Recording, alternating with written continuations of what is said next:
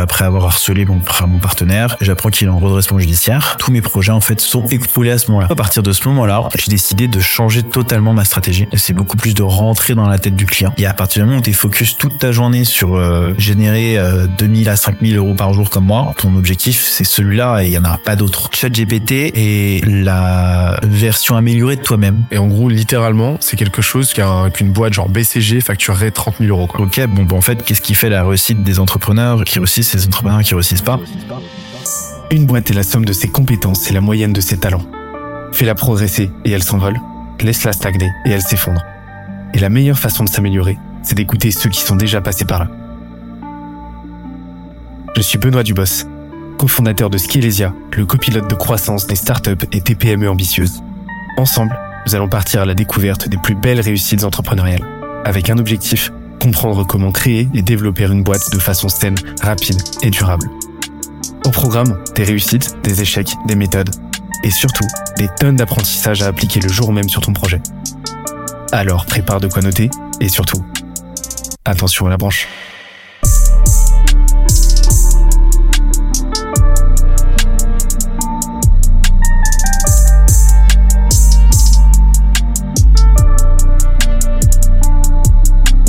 Let's go. D'ailleurs, euh, tu parlais d'avantages comparatifs tout à l'heure. Donc, tu as donné mon exemple, euh, et ça me fait très plaisir, sur euh, l'écriture.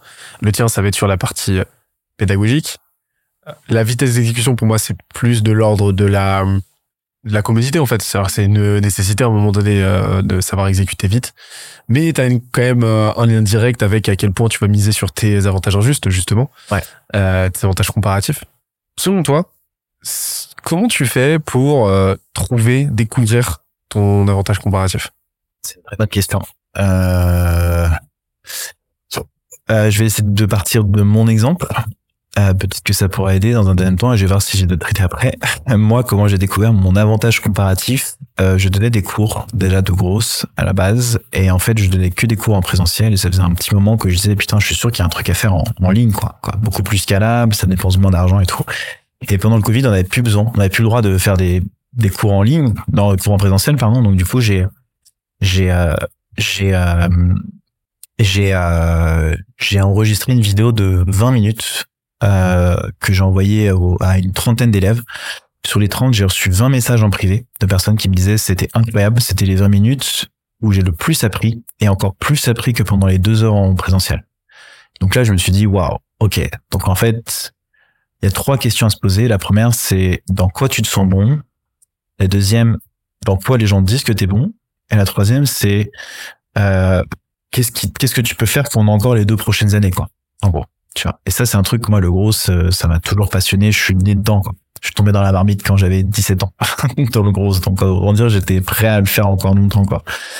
Euh, et puis la, la façon aussi de l'école, ça m'a jamais vraiment fait kiffer. Donc de faire une formation, de faire d'aider les entrepreneurs, les jeunes entrepreneurs et tout.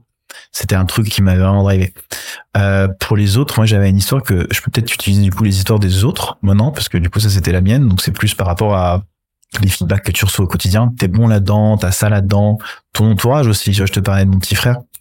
Euh, en vrai, ça peut être un pour la rapide histoire, ceux qui ont pas suivi le truc, mon petit frère est venu me voir à Lisbonne. On a, on conduit pendant deux heures sur la route, euh, sur l'autoroute. Je lui ai dit, tiens, ça serait trop cool que tu lances ce projet. Euh, voilà la stratégie. Je lui ai expliqué la stratégie. Il a pris des notes. Le soir, on est rentré. Il a fait le site internet en trois heures. On a écrit le post LinkedIn ensemble. Il a fait 300 inscrits sur la landing page. Il a fait 44 euh, 000 vues sur son post LinkedIn. Le lendemain, il en a refait un. Il en a fait 20 000, il a fait 20 000 vues. Enfin bref. Voilà. La carrière a été lancée, quoi. Euh, et du coup, d'avoir un frère un peu qui est dans le business du LinkedIn, ça peut être aussi un avantage. Donc, faut aussi se poser les questions d'avoir un père aussi. Euh, tu vois, le président de Conto, j'ai pas du tout, j'adore cette boîte, hein, donc euh, je suis premier client. Le père de Conto est un président de, de BNP Paribas à l'époque, donc ça peut aussi aider, tu vois, l'entourage, enfin les trucs. Même d'avoir des locaux comme ça, tu vois, ça peut être intéressant quand tu de, de filmer, de créer un business. Donc ça peut être n'importe quoi en fait finalement. Euh, et la, la, la, chose que j'avais entendue récemment, c'était Théo Lyon, je crois, donc le fondateur de Kudak, dont lui, son colocataire était euh, ça, ça m'avait marqué parce que du coup c'est vraiment un truc que j'aurais kiffé avoir était un vidéaste mmh. exactement et là je me suis dit putain c'est prêté bien, euh, tu vois et en fait il a eu il a prêté tout son matos il a prêté tout son matos putain, le mec, il commence fort quand même. Il a du full HD sur ses premières vidéos et tout. Et en fait, non, c'est juste euh, son vidéaste. Après, je pense que tout le monde a des zones faire. Euh, et c'est d'ailleurs l'un des trucs que je dis euh, aux personnes, euh, moi, à mes potes, c'est d'essayer d'utiliser ce qu'ils ont, ce qu'ils ont déjà un peu dans leur dans leur veine, tu vois. C'est-à-dire, il y a, un- ami par exemple qui travaille dans la politique, travaille toute sa vie dans la politique, il était commercial. Euh, je dis bah essaye de faire un truc avec les deux quoi. C'est-à-dire comment est-ce que tu peux transformer les sales avec les techniques des présidents quoi. Par exemple, tu vois, c'est de trouver un, un positionnement avec euh, avec ce que tu as fait avant. Il y a aussi les boîtes dans lesquelles tu as bossé avant. principe, en fait, de tes compétences, quoi. Je pense que c'est c'est un positionnement, c'est ce que un peu aussi un peu ce que j'avais fait, c'est que en fait tu t'as as les trois euh, manières un peu de faire du business, enfin de, de de vendre le plus rapidement, c'est de faire gagner du temps, gagner de l'argent ou être en meilleure santé. C'était peu ce que j'avais fait. Et je pense que c'est sur les trois variables là où il faut vraiment se concentrer parce que ouais tu peux très rapidement euh, savoir euh, si la personne a gagné de l'argent avec ton service ou non. Tu peux savoir si la personne a gagné du temps avec ton service et tu peux savoir aussi si la personne se sent mieux ou pas ou si elle a si tu l'as guéri quoi. Ok, moi, elle se sent plus en forme. Euh, et donc du coup, c'est ces trois points-là euh, sur lesquels moi, en tant que solopreneur, tu devrais te focaliser quoi. Donc gagner de l'argent, le gros, euh, économiser du temps, le gros, gagner de l'argent, être en meilleure santé, euh, autre chose. Tu vois. Euh, et je pense que tu te focalises sur ça et t'essaies d'amener ta patte à toi un peu personnelle, tu vois, dessus. Euh, et en essayant, euh, tu vois, euh, par exemple, j'avais vu une publicité que j'avais adorée d'un américain qui montre la photo de tous les euh, de tout de, et c'est ça c'est comme ça que j'ai eu l'idée de ce poste d'ailleurs qui montrait tous les acteurs américains qu'il avait entraînés tu vois et c'était trop bien tu vois. Je me dis putain il a aidé à entraîner euh, Thor euh, le mec dans dans plein de films différents qui ont été à avoir des tabs de dingue. Et il a dit voilà j'ai inventé un process de A à Z après avoir bossé avec tous ces gens là je vous les transmets et tout. Dans la santé tu vois hyper puissant comme comme comme branding donc son passé il l'utilise maintenant pour pour lui. Il y a un autre mec aussi qui avait euh, dans la santé toujours parce que du coup je sais pas pourquoi je suis targeté sur ça en ce moment euh, qui disait que euh, qui disait qu'en fait de maigrir tout le monde racontait des, des conneries sur maigrir en fait ça il y a y a des typologies de tu sais euh, exomorphes euh, enfin il a utilisé les morphotypes, mésomorphes, Ouais. ectomorphes, endomorphes. et il a utilisé la science en fait tout simplement et en fait mais j'étais vachement convaincant tu vois franchement Alors que c'est du euh, bullshit, hein, alors, ouais euh, c'est du bullshit, les morphotypes. hein. bah je sais pas mais en tout cas il était convaincu et du Ouais, coup c'est j'ai pas du bullshit. son funnel tu vois C'est mais pas du bullshit, mais c'est un, c'est une, euh, c'est un, c'est un, une, c'est une théorie euh, psychographique d'accord qui a un combat à la psyché des gens. C'est-à-dire qu'en gros, c'est un mec qui a trouvé une corrélation entre la, le- la, la personnalité des gens, les traits de personnalité, le caractère, les modes de fonctionnement, Ouais. et euh, certains attributs physiques. Et on aurait extrapolé en fait des euh, morpho-anatomies, des modèles Ouais. morpho-anatomiques, alors que pas du tout, tu vois. Et euh, en fait, il n'y a pas de morphotype à prendre Ok, en moi, vrai. et en fait, ça a été. euh, je suis parti dans le funnel Ouais, du coup c'était intéressant tu vois, et, et en fait, t'as plein de gens qui vont dire ouais, moi je suis ectomorphe, j'arrive pas à apprendre et tout machin. Non, c'est juste que t'es longiligne et que euh, Ouais. t'es longiligne et que euh, t'as pas beaucoup d'appétit et donc tu manges pas pas assez et t'as l'impression de te te, Ouais. te bourrer de bouffe toute la journée alors que euh, dans les faits non, euh, dans les faits non, tu vois. Et euh, et euh, C'est énorme. Ah, tu vois, je suis tombé dans le truc et c'est pareil. Je, je, je pensais à une autre nana. Elle, du coup, c'était la nana d'un mec qui disait, euh, qui disait, euh, ne messa- non, n'envoie pas de message à une nana qui te répond pas et qui te gosse, tu vois. Donc, en fait, dans la séduction, en fait, son discours était hyper bien foutu aussi, tu vois. Et en fait, euh, je trouve que les Américains sont extrêmement forts là-dedans. Et je pense que moi, c'est le truc que j'ai vraiment développé ces derniers mois. Euh, c'est tout ce qui tourne autour du storytelling. Alors, plusieurs choses à dire sur storytelling. Parce qu'en fait, le storytelling, c'est pas euh, moi, Kevin, ça fait depuis que j'ai 17 ans que je suis tombé dans le gros, donc du coup, je suis le meilleur. C'est euh, plutôt de se dire euh, comment est-ce que tu vas mettre un paquet cadeau, tu vois, autour de ton offre, pour essayer de faire en sorte que tu vendes le moins possible. Tu vois, que la personne se dise waouh, en fait, il a fait un truc de dingue là, et il faut que j'aille dans le truc pour voir ce qui se passe. Tu vois. Et moi, c'est ça qui fonctionne le mieux. En fait, c'est tu vois sur le, site de mon petit frère, on avait dit, euh, il voulait dire oui, j'ai monté ce projet et tout machin. Je fais non non, regarde, il y a des entrepreneurs qui payent encore à des agences euh, 10 à 15 000 euros par euh, par euh, par site internet. Essaye d'appuyer sur ce storytelling là en disant bah voilà, moi j'ai fait ce site en trois heures. Qu'est-ce que vous en pensez?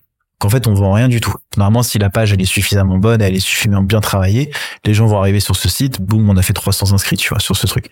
En fait, on a utilisé le storytelling de se dire putain, les entrepreneurs, vous perdez du temps, vous pouvez faire un site en trois heures avec Webflow pour pouvoir vendre un truc avec ChatGPT, tu vois.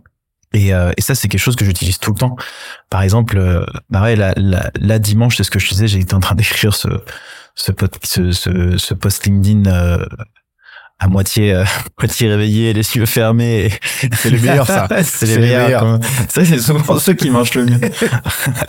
moitié Ça réveillé. marche pas pour YouTube. Ça marche pas pour YouTube, pas du tout. C'est pour ça, moi, je vais plus mettre mes vidéos, ma tête sur les vidéos. En gueule de bois, En gueule dans de la bois. voiture, C'était terrible. avec le selfie en Non, pour, la, contre-plongée. pour la petite histoire, j'étais pas du tout en forme pendant le webinar, euh, en concurrence, donc euh, c'est peut-être aussi pour ça que ça n'a pas si bien marché. Petite J'ai anecdote. fait que 25 000 euros, je en fait, c'était pas, euh, voilà. Ah, franchement, je m'en veux un peu. hein, ouais. Prochaine fois, je dormirai mieux.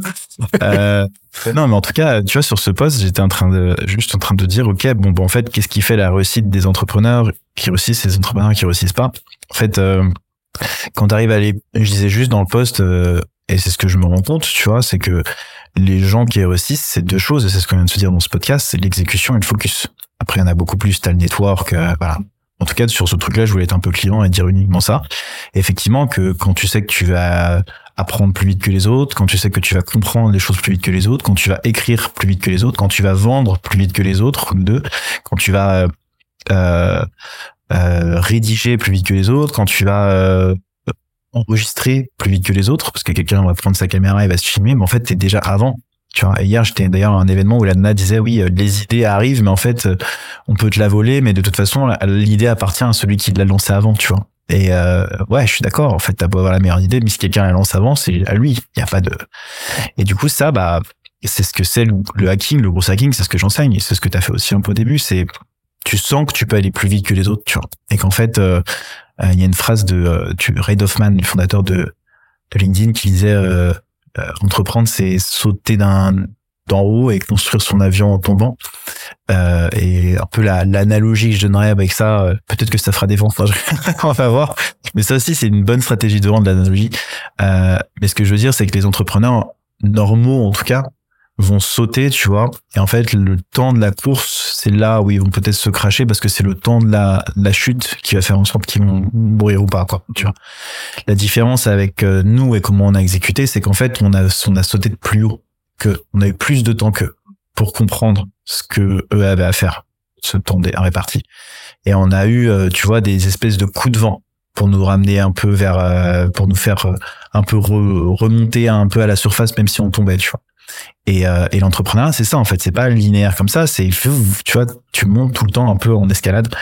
Et, euh, c'est ça en fait l'état d'esprit dans lequel il faut se mettre pour moi, c'est essayer de tout le temps tester de nouvelles choses, c'est jamais fini et il faut toujours essayer d'améliorer son truc.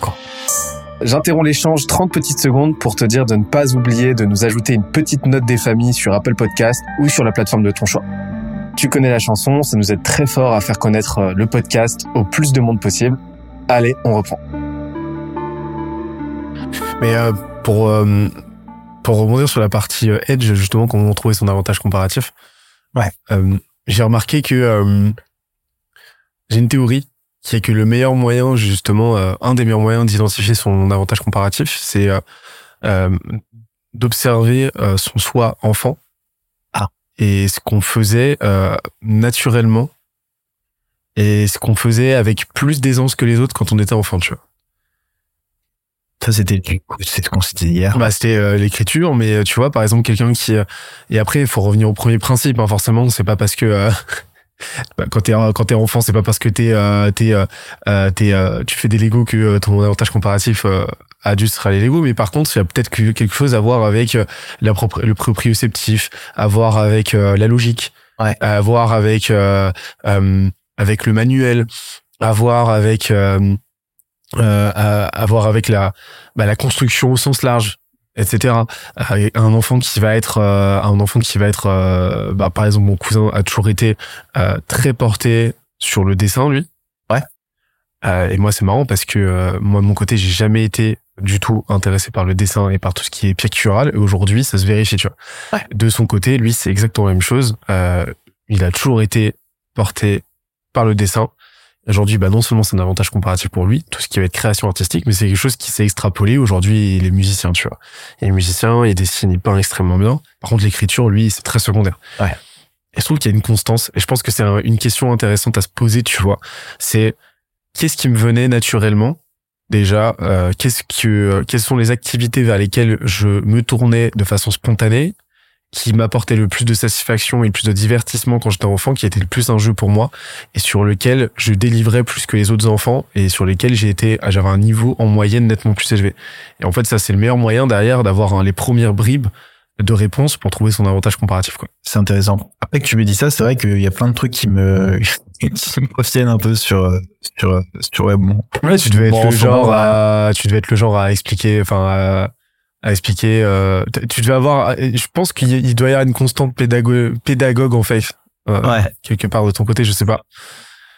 Ça, euh, ça m'étonne pas plus que ça. En fait, moi, le truc que j'ai surtout adoré avoir, c'est euh, de connaître des choses que d'autres personnes avaient du mal à comprendre. Euh, donc ouais, ça revient pas mal au gros au final. euh, voir des- quand tu vas la première fois quelqu'un qui fait du gros, tu fais waouh, truc de dingue. Euh, c'est comme la musique quoi. Bah, j'ai appris la musique tout seul. C'est pareil, tu vois. Peut-être peut-être des trucs dans l'enfance qui ont joué. Après, ça, ça doit être difficile, je pense, de trouver le tu vois le rassemblement dans tout ça pour euh, pour essayer de faut, je sais pas, Ah, je sais pas s'il y a des patterns ou des choses à Non, mais il y a des formulaires mais je suis d'accord il y a un truc à Bah, l'intérieur de toi hein, qui pourrait être effectivement euh, à- autour de à l'autodidactique, bah, de ton côté, autour de l'autodidactique, déjà, le fait de s'apprendre, euh, s'apprendre des compétences euh, en solo, quoi.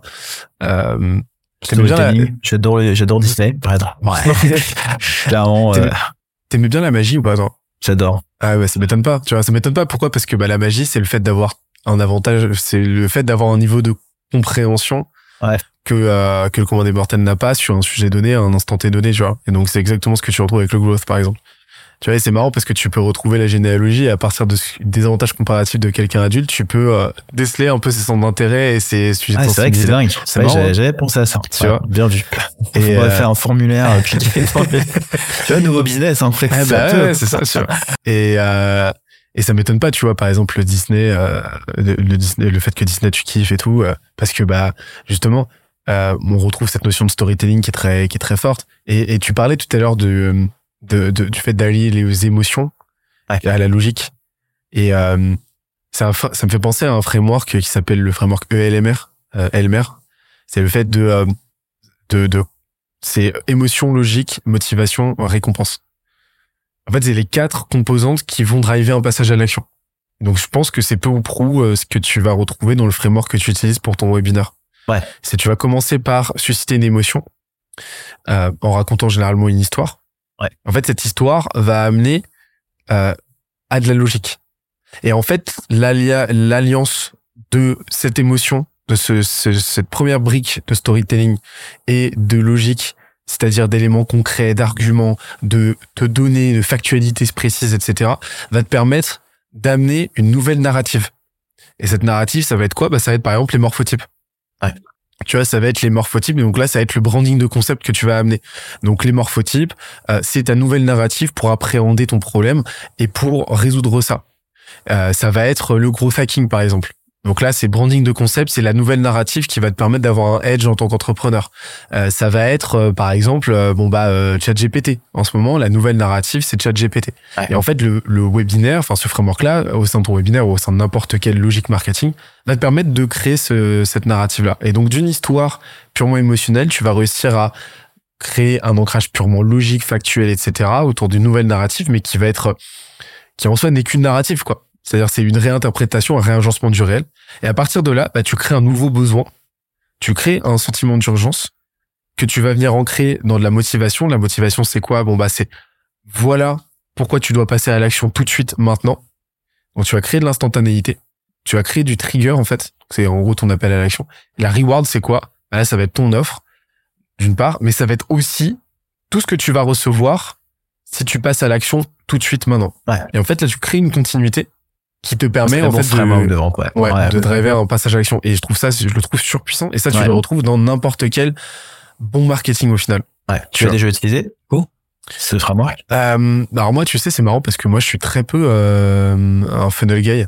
Ah, Donc en fait, tu vois, c'est euh, j'ai une compréhension théorique du truc, mais c'est pas quelque Ouais. chose que je vais utiliser au quotidien. C'est parce qu'en fait, c'est trop le brou- brouillon sur Internet pour moi. Vraiment Ouais, ouais, c'est ça. tout n'importe Mais- quoi. En fait, t'as peur de passer à l'action parce que t'as l'impression de pas savoir le faire, quoi. Moi, c'est, Bah moi, moi, et puis moi, en fait, je me suis longtemps refusé à utiliser les funnels d'une manière générale. Ah ouais? par euh, par euh, par euh, biais euh, débile, tu vois. Mais euh, moi, je me suis dit, je veux du simple. Ouais. Et donc en fait, là aujourd'hui, tu vois, euh, notre funnel, c'est quoi? C'est euh, notre média. De temps en temps, on lance des petites euh, OP euh, de distrib, etc. Mais c'est toujours extrêmement simple. C'est en une étape, quoi. Et après, c'est formulaire sur notre site. Ouais. Et disqualifiant. Genre, on cherche pas à qualifier, on cherche à disqualifier. Ouais. En fait, toi, t'as ta t'as la valeur que tu maintiens constamment jusqu'à ce que la personne arrive. euh, C'est ça en fait. C'est c'est un autre framework beaucoup plus logique, terre à terre. euh, Ouais, c'est ça. Pas trop de de- d'émotionnel. euh. Pour l'instant, non. Ouais. Après, t'es dans le B2B, vraiment B2B entreprise, toi aussi. C'est peut-être Ouais. un peu différent. Moi, c'est vrai que dans Ah, le et- B2, Bah, ouais, et puis surtout que moi, enfin, moi, personnellement, et ça, j'en ai conscience, hein, ça résultait d'un pur blocage. ah ouais? Ouais, c'est-à-dire que pour moi, pas, pas d'un blocage au niveau, euh, disons que j'avais pas les réponses en fait. Ouais. J'avais pas les réponses, euh, j'avais pas trouvé encore ma propre narrative, etc. Et ça, je me suis dit bon bah de toute façon, on va pas se bloquer là-dessus, on va on va faire avec ce qu'on a, tu vois, dans une logique purement effectuelle, on va exécuter. Totalement. Et puis euh, les choses vont se décanter au fur et à mesure, donc c'était des questions en suspens qui petit à petit se décantent. Par contre, je te rejoins à 1000% sur le fait que euh, si tu veux te démarquer en B2B, les meilleurs leviers sont là où justement tu réussis à coller une logique marketing B2C où en fait tu romps ce mur euh, débile du B2B euh, versus Ouais. B2C. Et en fait, nous, c'est ce qu'on est en train de petit à petit d'opérer. Mais par contre, ça m'a pris du temps à titre Ouais, ça prend du temps. Pourquoi? Parce que j'avais pas trouvé euh, profondément mon why, j'avais pas, en tout cas celui de la boîte. Euh, Il y avait tout un tas de questions très très très personnelles, très profondes auxquelles j'avais pas encore répondu Ouais. et qui, euh, par définition, en fait, vont avoir un impact sur ton ADN, tu vois. Euh, sur l'ADN de ta boîte, sur euh, sur la façon dont ça va s'articuler, etc. Mais en fait, ça change tout une fois que tu le fais. hein. Mais en fait, tu vois, c'est ça la- le gros mindset en vrai, euh, parce que ça, on- enfin sur l'autre dimension entrepreneuriale des gens qui réussissent, c'est aussi la capacité que tu as à rapide prendre des décisions et à t'orienter vers les choses. Tu vois, encore une fois, la concentration et le focus sur ce que tu veux ramener, euh, ramener plus tard, quoi. Ouais, ça change tout. Euh, et, et ouais, c'est c'est c'est c'est fondamental sur. euh, tu vois la vision mine de rien, parce que les gens, euh, ça me fait ça me fait un peu sourire quand ils me disent euh, oui euh, Kevin, je sais pas quoi vendre ou j'ai rien à vendre. Je fais oui mais tu commences toujours euh, au moins commence et après tu trouveras les choses que tu vas vendre. Tu vois et puis de toute façon euh, c'est comme les gens qui te disent euh, le pricing. euh, oui, euh, 500 euros, c'est pas assez cher. En fait, t'en sais rien, toi, tu vois. Genre, moi, ça, c'est un truc que j'ai appris à The Family. Pour le coup, ça, ça a été hyper formateur. C'est en fait, ils choisissaient le pricing en mode claquement de doigts, quoi. Tu vois, et, euh, et si ça marche bien, bah, ils augmentent. Et si ça marche pas, ils baissent, quoi. Et, euh, et un prix, c'est jamais fixe. Toujours en, tu vois, pareil, sur les fixes, c'est une idée, c'est jamais fixe, c'est un business, c'est jamais fixe, ça évolue tout le temps. Les pilots, ils se prennent constamment dans une boîte.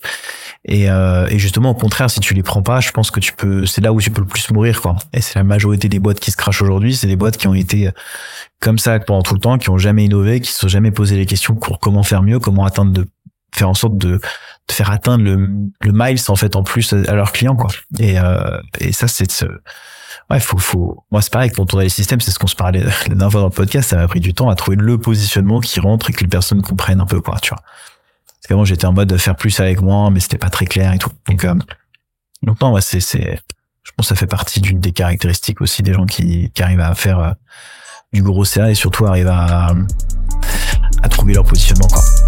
J'espère que l'épisode t'a plu autant que ça nous a plu de l'enregistrer et de le produire. Si c'est le cas, oublie pas de nous laisser une petite note et euh, de le faire tourner autour de toi. Ça nous aide énormément à faire connaître le podcast, à nous faire connaître et à prêcher la bonne parole d'une croissance saine, durable et rapide. En attendant le prochain épisode, on se donne rendez-vous sur scalesia.co, S-C-A-L-E-Z-I-A.co où tu découvriras des cours, des vidéos et des lives en libre accès pour t'aider à faire décoller ta boîte comme jamais. C'est notre promesse, c'est ça qu'on aime faire et on va continuer de le faire. On se dit à très vite. Bye bye.